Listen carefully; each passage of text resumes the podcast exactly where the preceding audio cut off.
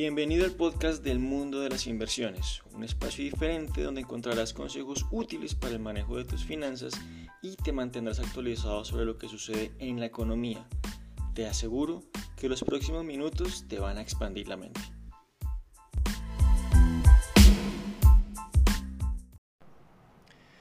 Hola a todos, en el episodio de hoy, ¿qué pasa con Nutresa, el GEA y los Gilinski?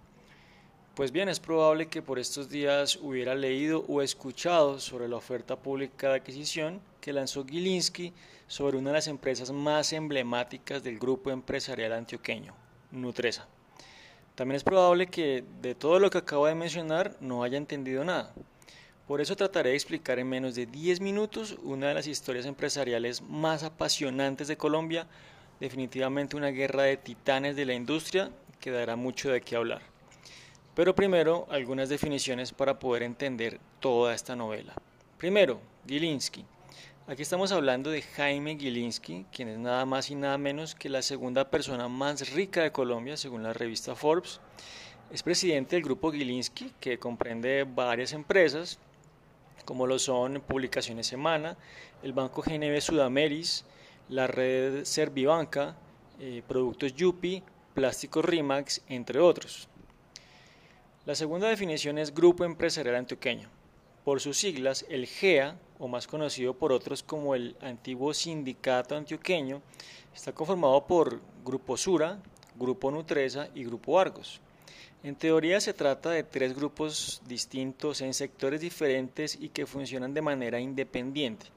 Sin embargo, hace unos 40 años decidieron protegerse del control de empresarios de otras regiones uniéndose bajo una estructura de propiedad accionaria cruzada. Bueno, ¿y esto qué significa? Pues esto quiere decir que las empresas se compraron entre sí. Cada uno de los grupos es dueño en parte de los otros dos grupos. Por ejemplo, Grupo Sura posee el 35.2% de Grupo Argos y el 35,3% de Grupo Nutresa. Este evento fue conocido como el Enroque Paisa. Y finalmente, una oferta pública de adquisición, por sus siglas una OPA.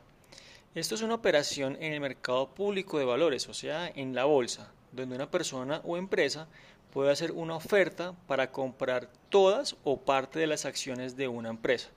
Ahora bien, cuando la empresa objeto de la compra, en este caso Nutresa, no está de acuerdo en ser comprada, decimos que se trata de una OPA hostil. Y ahora sí, la historia.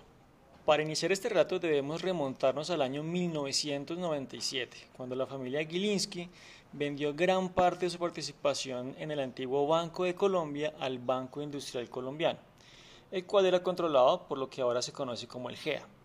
Posterior a esta compra, los antioqueños decidieron fusionar los dos bancos y así nació lo que hoy conocemos como Bancolombia. Sin embargo, la familia Gilinski se sintió afectada por dicha fusión y decidieron emprender acciones legales en el año 1999. Y no solo eso, también publicaron avisos de prensa donde denunciaban que en los paisas habían incumplido en el pago a los accionistas que no había claridad en la operación de fusión e incluso que existían delitos de estafa y autopréstamos.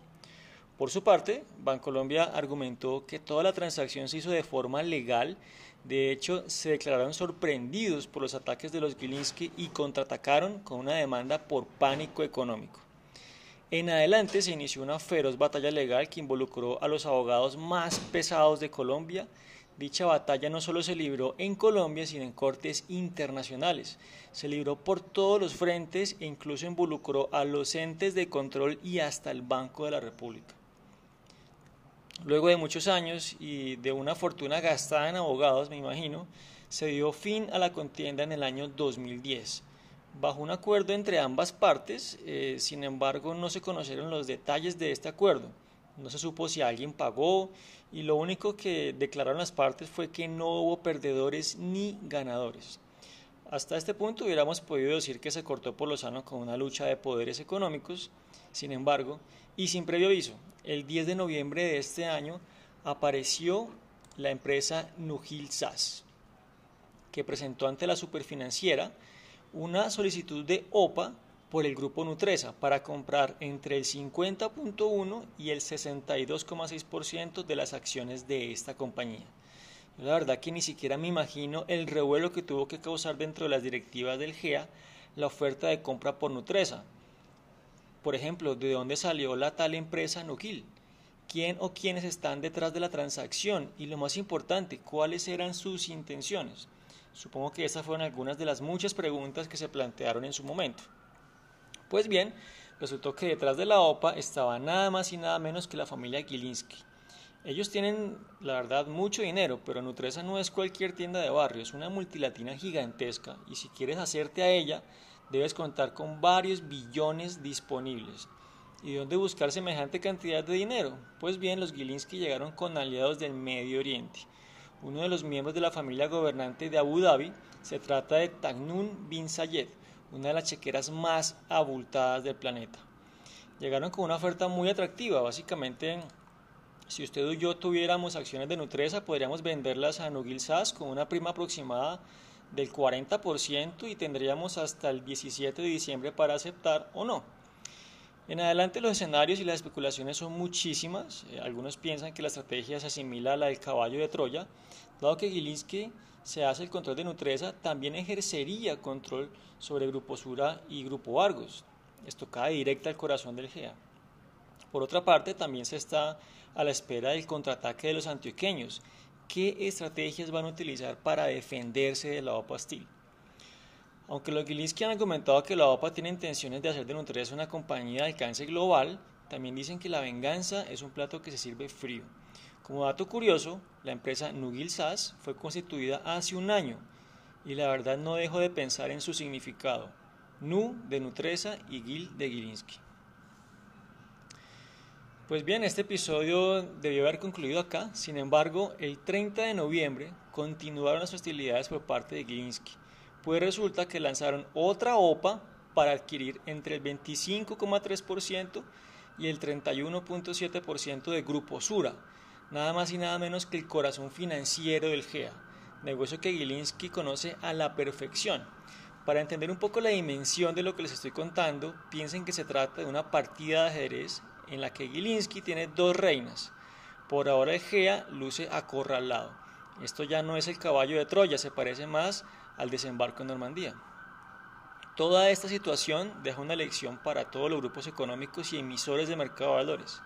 Y es que no es conveniente dejar que se desplome en bolsa el valor de las compañías ya que alguien con suficiente dinero puede llegar a ser de las suyas. Es probable que para cuando escuches este episodio conozcamos más sorpresas, por ahora ya está suficientemente informado para entender este evento que sin duda reposará en los libros de la historia económica de Colombia. Hasta la próxima.